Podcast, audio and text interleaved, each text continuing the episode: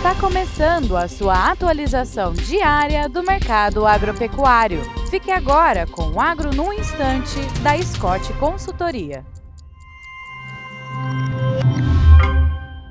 Olá, meu nome é Alcides Torres, eu sou engenheiro agrônomo e analista de mercado da Scott Consultoria e estamos aqui para mais um Agro no Instante. E o papo de hoje sobre a exigência chinesa de abater bovinos com até 30 meses de idade. E essa exigência fez com que uh, o abate de novilhos precoces no Mato Grosso do Sul, por exemplo, aumentasse de 114 mil cabeças em 2022 para 160 mil cabeças em 2023. Esses números são da Associação Somatogrossense de Produtores de Novilho Precoce. É, ou seja, é, o, o, que era uma característica somente lá do Mato Grosso do Sul, hoje praticamente acontece no país inteiro em função dessa característica exigida pelo mercado chinês para importar bovinos do Brasil. E a exigência única é que, além de estar dentro das regras da, do Sistema eh, Federal de Inspeção, né, o CIF, os bovinos tenham